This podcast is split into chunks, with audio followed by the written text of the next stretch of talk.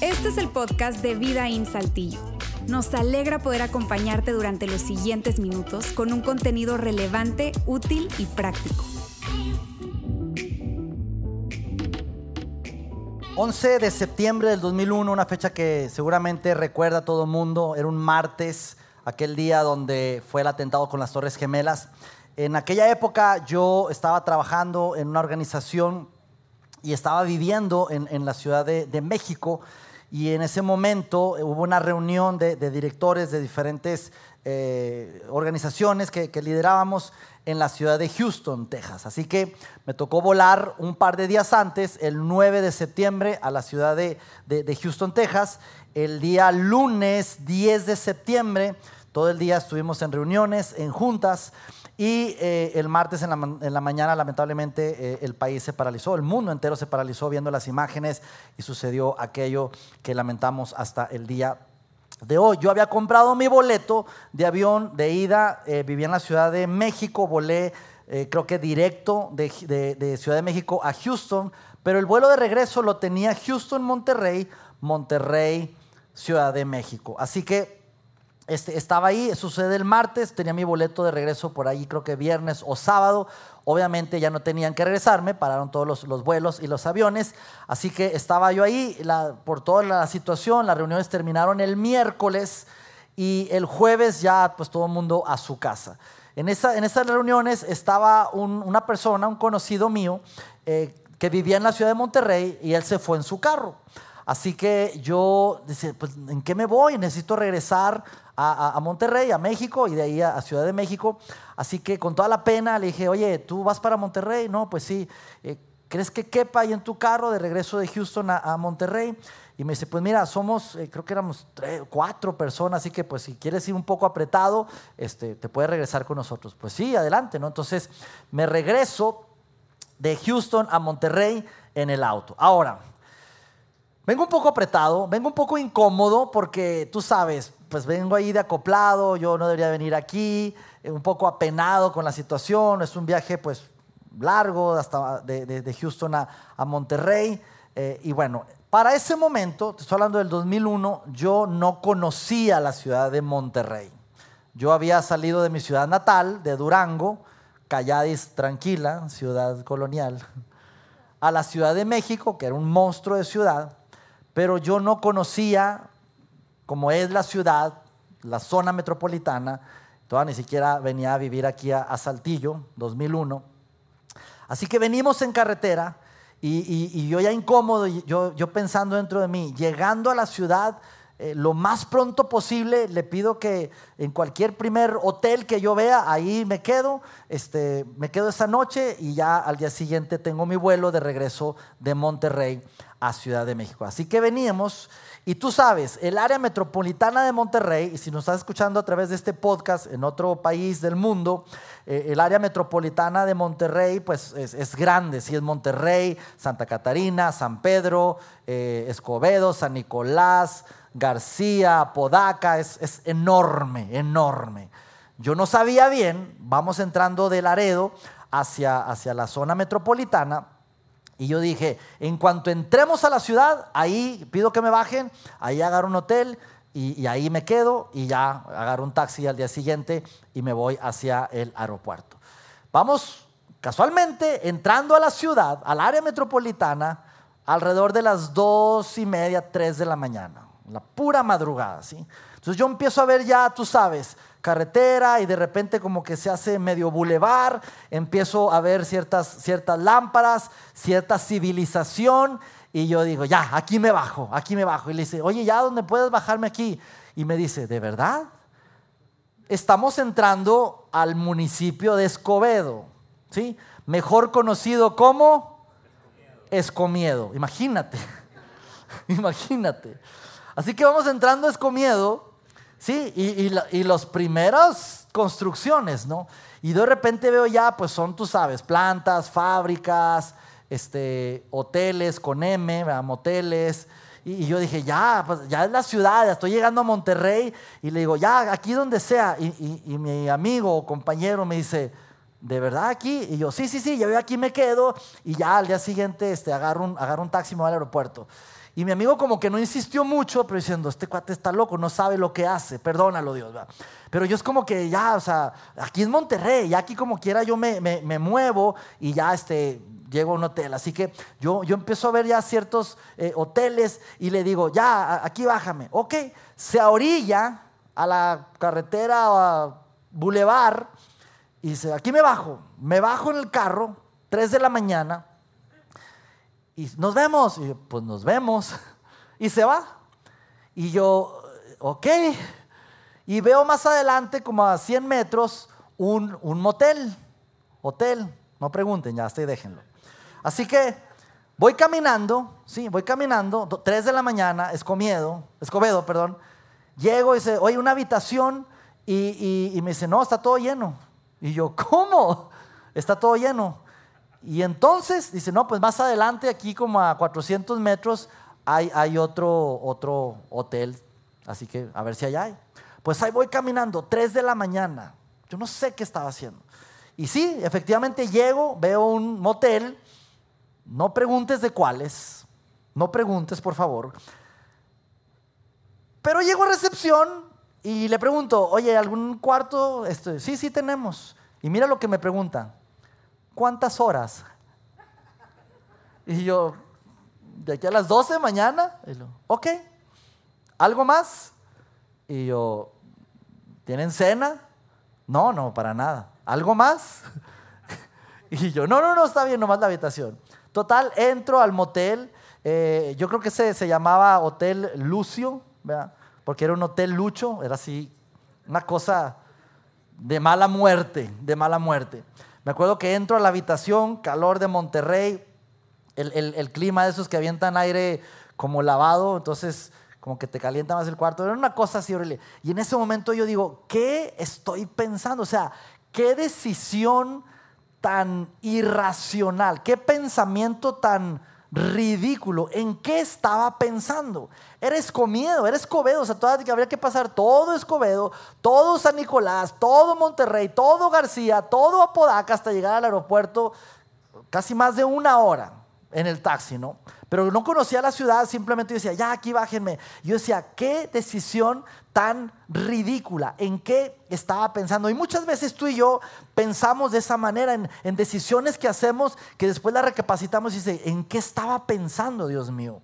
Qué irracional fui en ese momento. Llegas a casa, no me voy a pelear con mi esposa, me voy a portar bien, voy a ser amable, no me voy a pelear, no me voy a pelear. Llega mi amor, buenos días. Y a los 76 segundos, ¡ah! Ya estás gritando, están peleando. Y dije, ¡ay! ¿Qué estaba pensando, Dios mío? ¿En qué estaba pensando? Qué irracional. Ya voy a controlar mi dinero, ya no voy a ser tan gastalona, ya me voy a, me voy a, a enfocar bien ¿Y qué, comprar? ¿Qué no? Voy a llevar buena administración. Ya, por favor, contrólate, contrólate, contrólate, contrólate. Ya a las 7 de la tarde, de repente, ¡oh! Tres bolsas de acá de shopping y otras dos acá. ¿Y qué hice? ¿Qué hice? Si en la mañana había decidido ya que, que no iba a hacer este tipo de compras. ¿Por qué? Porque decimos, ¿qué estaba pensando? Qué pensamientos tan irracionales. Ya me voy a, comportar, voy a tomar buenas decisiones, voy a, voy a, hacer la voluntad de Dios, voy a hacer lo que Dios me dice y al día siguiente caes en algo, en, una situación eh, inmoral, algo que hiciste dices tú, ¿en qué estaba pensando? ¿Qué pensamiento tan irracional?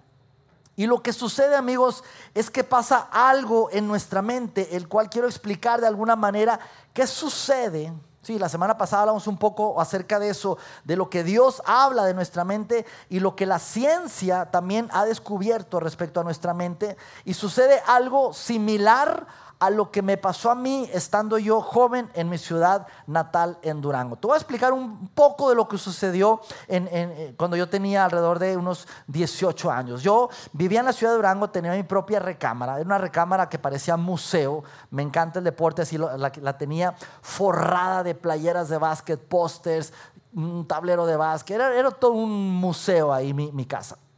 Y era mi, recámara, perdón.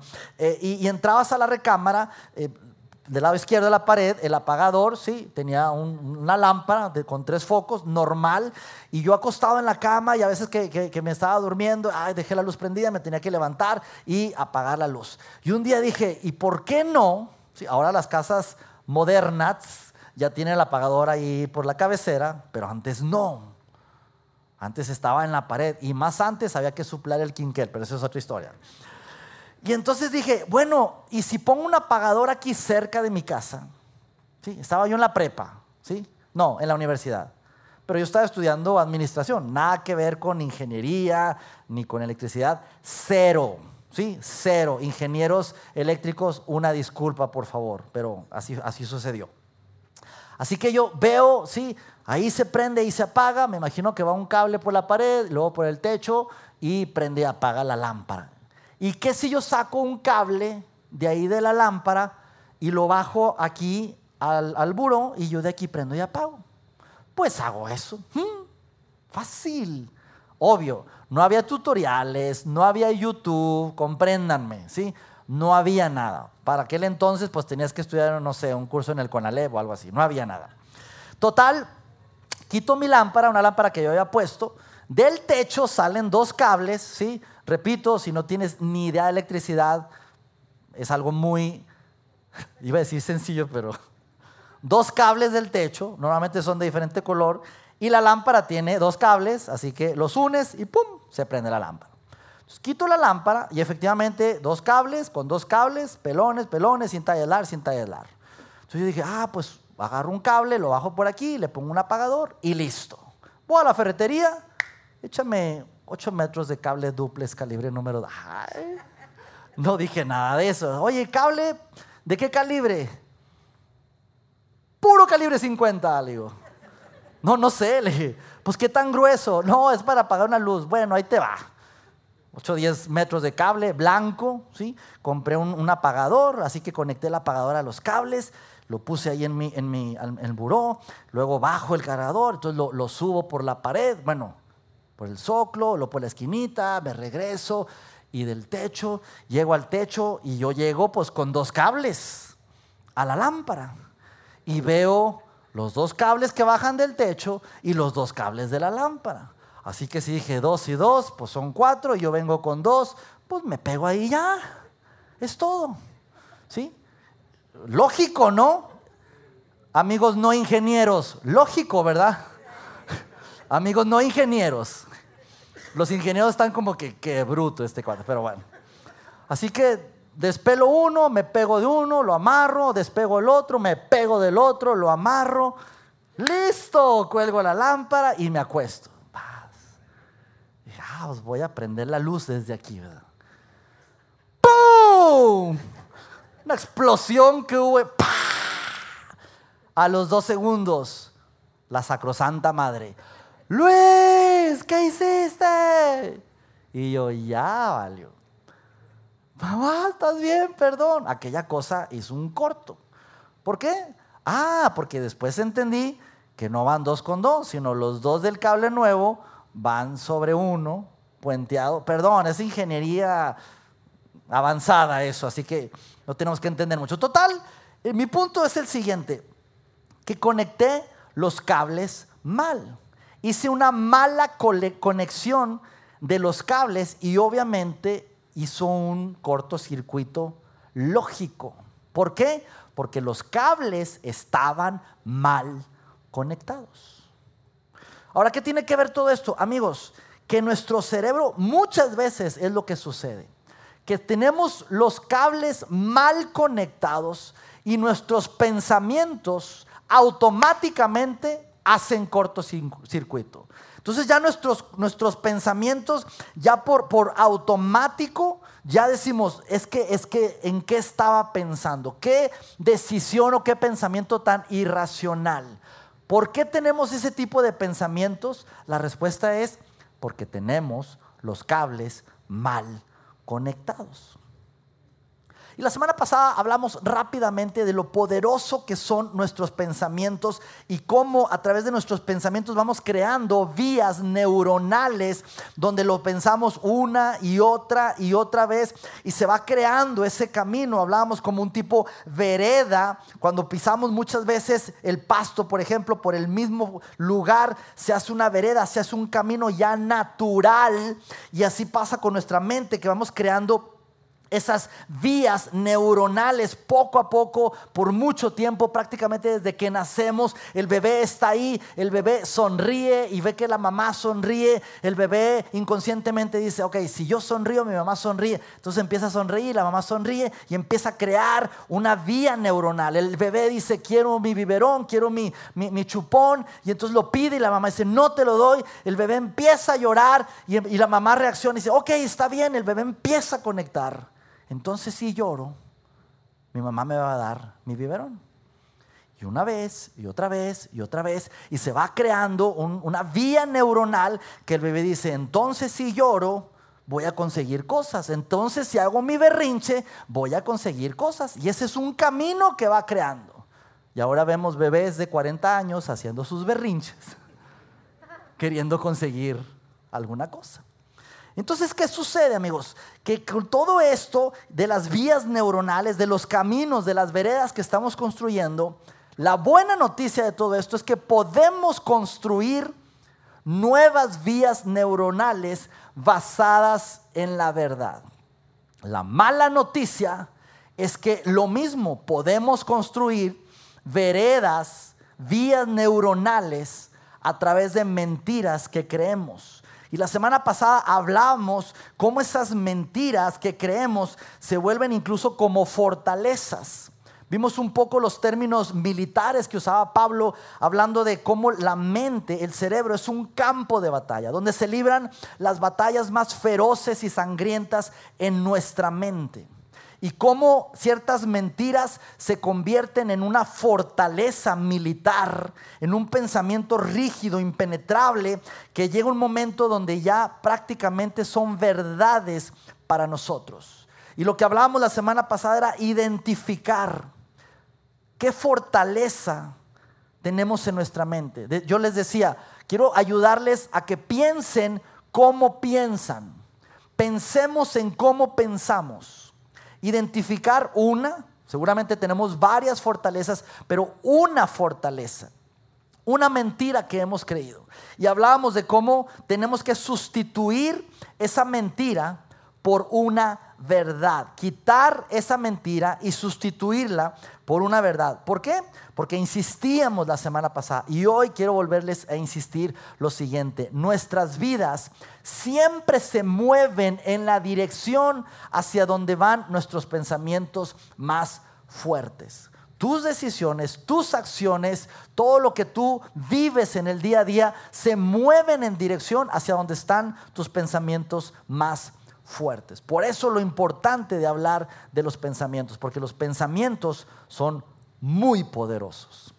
Y hoy en particular, amigos, vamos a hablar específicamente de cómo entrenar nuestra mente. Cómo entrenar nuestra mente. Y todo el mundo de aquí estamos familiarizados de alguna otra manera en entrenamientos. Tal vez Compraste un perrito, te regalaron un perrito y tú empiezas a entrenarlo. Y empiezas a decirle dónde ir al baño, lo de la comida, eh, dónde se puede estar, dónde no puede estar. Entrenar una y otra y otra vez. Otro del entrenamiento, pues obviamente hablando de nuestro cuerpo físico. Entrenamos nuestro cuerpo físico. Y sabemos que para entrenar nuestro cuerpo físico es importante la repetición, es importante la disciplina, la constancia, una y otra y otra y otra y otra vez y estar siendo conscientes y constantes del el ejercicio, ya sea de, de gimnasio, ya sea en casa, calistenia, ya sea ejercicio aeróbico, salir a correr, cualquier tipo de ejercicio de entrenamiento, es estar entrenando nuestro cuerpo, ejercitándolo, pero también es algo clave en el entrenamiento de nuestro cuerpo, la alimentación. Es decir, lo que le metemos a nuestro cuerpo. Y sucede exactamente lo mismo con nuestra mente. De hecho, se habla que, el cerebro es un músculo. sucede lo mismo. No solamente es el, ser intencionales en nuestros pensamientos, sino con qué estamos alimentando nuestra mente, nuestros pensamientos. ¿Qué le estamos dando de comer a nuestra, a nuestra mente y a nuestros pensamientos? Y quiero hablarte de algo que escribe Pablo, San Pablo, el apóstol Pablo, ese hombre que escribió gran parte del Nuevo Testamento. Y Pablo escribe una carta a un grupo de, personas de una ciudad llamada Filipos y les dice algo en esta carta que realmente es tan valioso para aplicarlo el día de hoy en nuestras vidas. Y esta carta, amigos, la escribe y a lo largo de su carta está escribiendo varias cosas y al final de la carta, ya para terminar la carta, mira lo que escribe Pablo a este grupo de personas en Filipos. Dice, y ahora, amados hermanos, una cosa más para terminar. Antes de terminar esta carta, déjenme les digo una cosa. Y ahí quiero hacer una pausa. Porque Pablo estaba en ese momento diciendo, antes de terminar, les quiero decir esto. Esto es muy importante. Pero probablemente Pablo no se refería solamente a, antes de terminar esta carta, sino el contexto en que, en que Pablo está escribiendo esta carta es que Pablo en ese momento que estaba escribiendo esa carta está preso, está en la cárcel probablemente encadenado con grilletes, probablemente esperando juicio de que a lo mejor ya lo iban a matar, porque una de las penas era la muerte.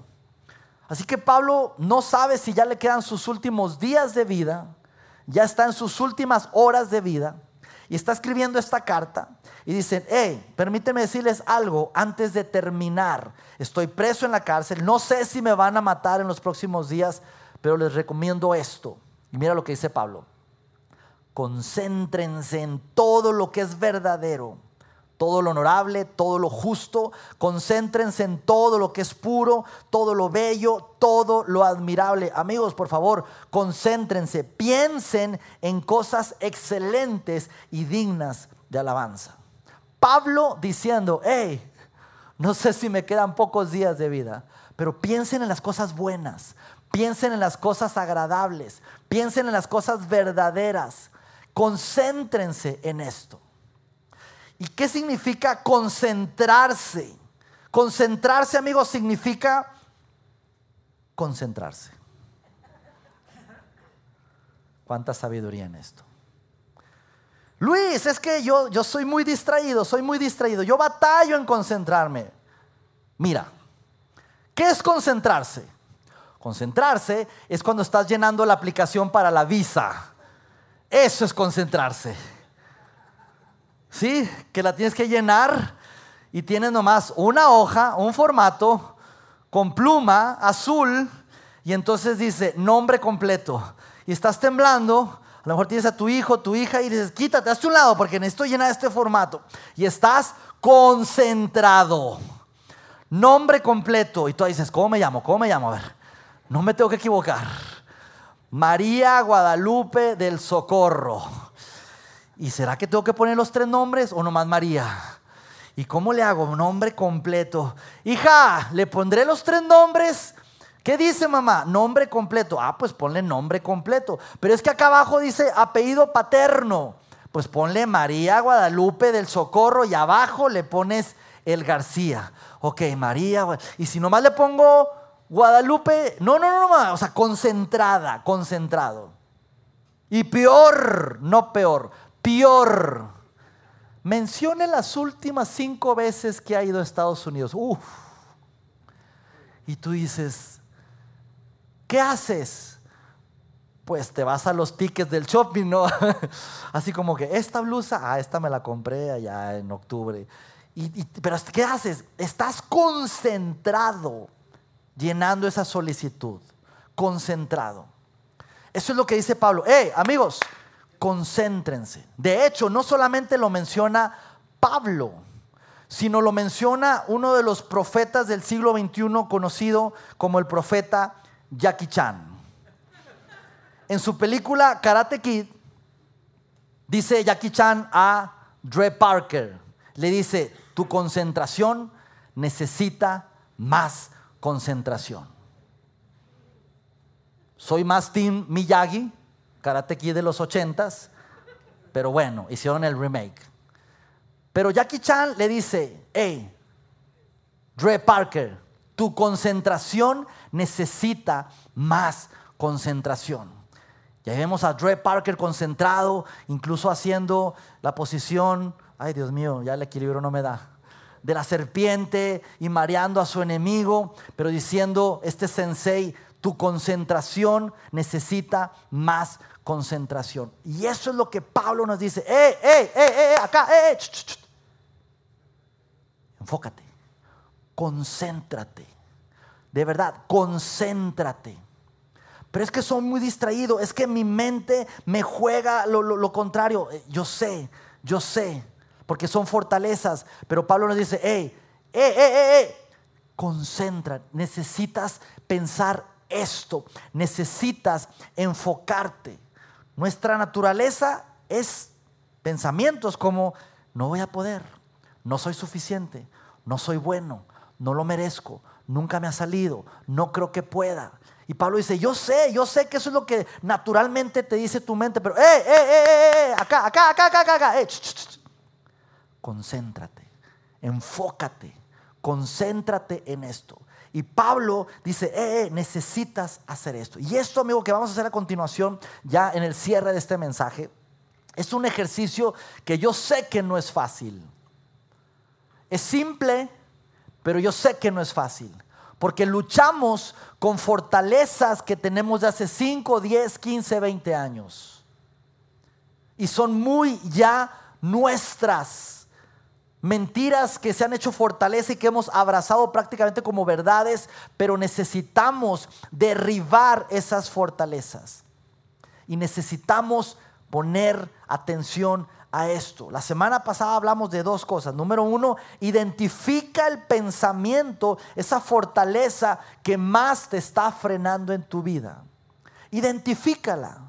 Es que siempre voy a ser pobre. Soy pobre de abolengo.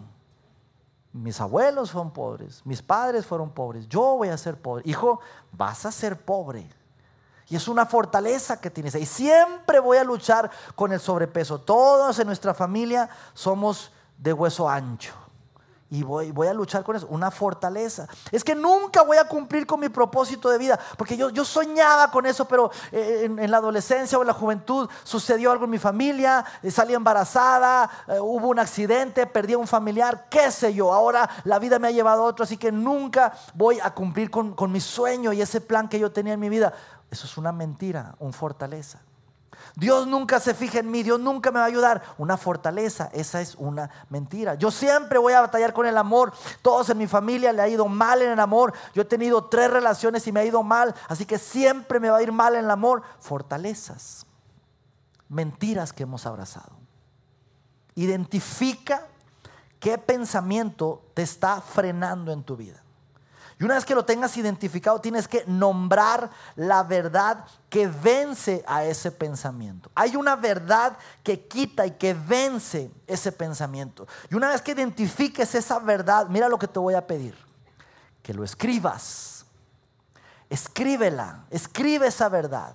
Y cuando digo escribe esa verdad, en tu caso probablemente tengas que sacar una hoja y una pluma y escribirla. Tal vez sea una tarjeta y un Sharpie y escribirla. Tal vez sea un documento, una computadora y teclear esa verdad, escribirla. Luego que la escribas, piénsala, medítate.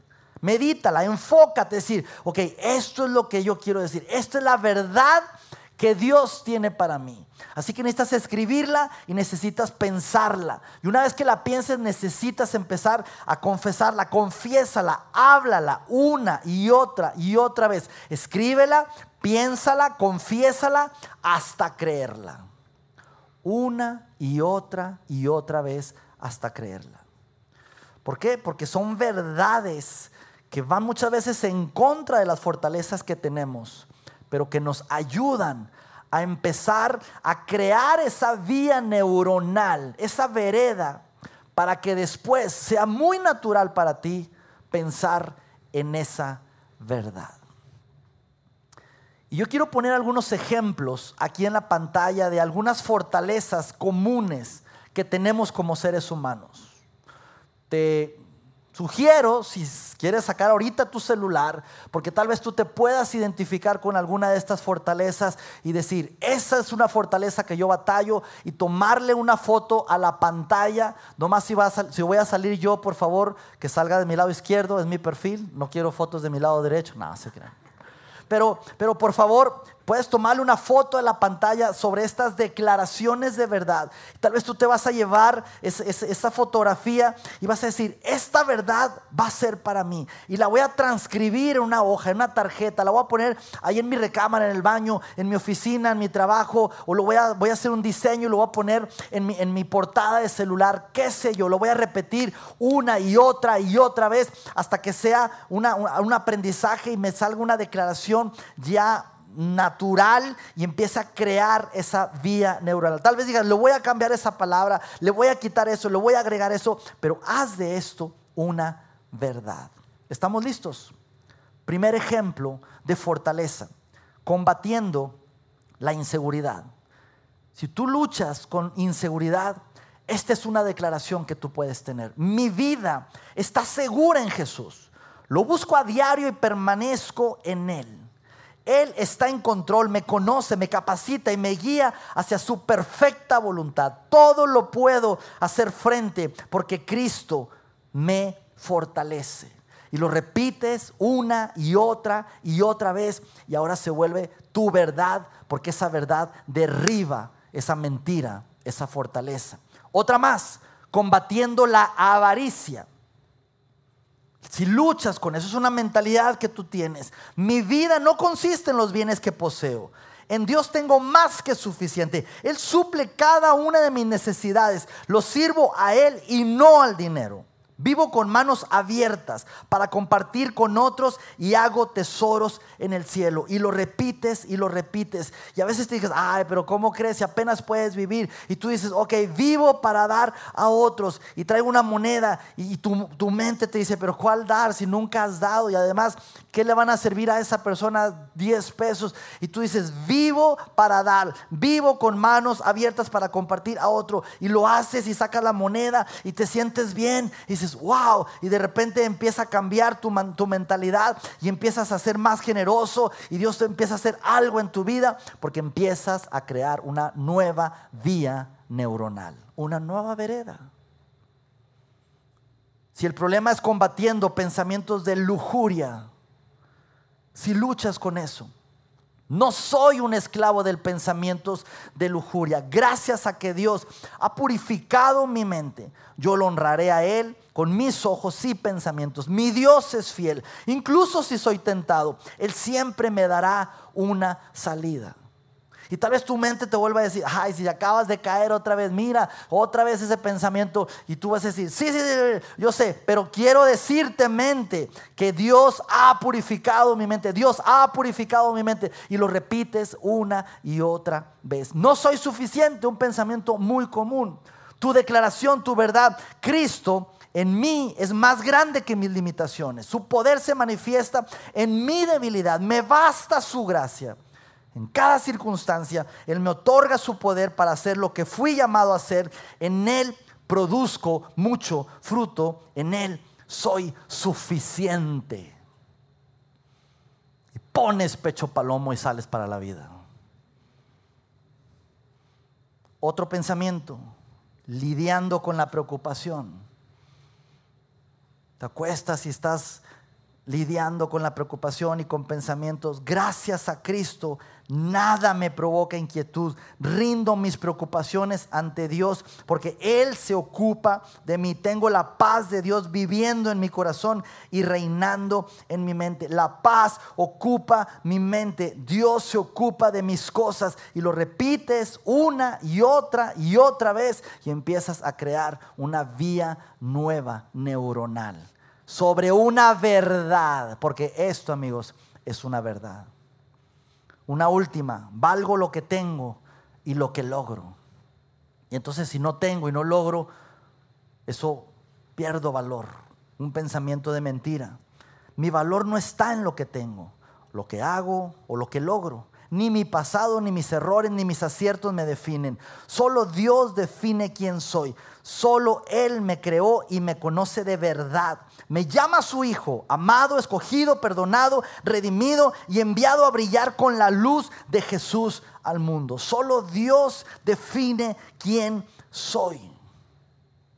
Yo repito mucho esa frase. Yo soy quien dice Dios que soy. Yo soy quien dice Dios que soy. No los likes que recibo, no los halagos de las personas o los, eh, o los hate de las personas. Yo soy quien dice Dios que soy. Y empiezas a repetir una y otra vez y eso se vuelve una verdad en tu vida. Lo primero que tienes que hacer es identificar tu fortaleza. O no tu fortaleza, la fortaleza que tienes, porque no es tuya. Una vez identificada, tienes que sustituir esa fortaleza, esa mentira, derribar esa, esa fortaleza por una verdad. Y una vez que tengas esa verdad, recuerda, escríbela, piénsala y concéntrate, confiésala. Hasta el punto que lo creas una y otra vez. Y eso es lo que Pablo nos dice. Eh, eh, eh, eh, eh. Enfoque Piensa en esto, piensa en esto. Todo lo puro, todo lo bello, todo lo que es digno de alabanza, todo lo amable, todo lo, nena, todo lo, todo lo honorable. Pablo dice, eh, eh, eh, piensa en esto, todo lo verdadero, entendiendo que la verdad nos hace libres. Gracias Dios. Gracias Dios por tu palabra. Gracias por amarnos tanto. Gracias porque nos conoces. Y como seres humanos, la verdad es que tendemos a pensar en cosas negativas, en no soy suficiente, no puedo, tanto que le he regado. Y muchas veces creemos ya, Dios, ciertas fortalezas y ciertos pensamientos de mentira que hemos abrazado. Pero hoy, a través de tu palabra, Dios, Tú nos dices, hey, necesitan enfocarse, necesitan concentrarse. Piensen en esto. Tenemos que ser intencionales, Dios, y ayúdanos, porque a veces es difícil. A veces vemos realidades, vemos cosas que han pasado ya por experiencia en el pasado y, decimos, es que no, no se puede, no puedo, siempre lo he hecho así, nunca lo he intentado. Ayúdanos, Señor, a ver y a entender lo que tú piensas de nosotros y abrazar esas verdades, entendiendo que esas verdades nos harán libre, Dios. Gracias por tu palabra, en el nombre de Jesús. Amén. Próximo domingo, tercera parte de esta serie, no se la pierden, que tenga una excelente semana. Chao, chao.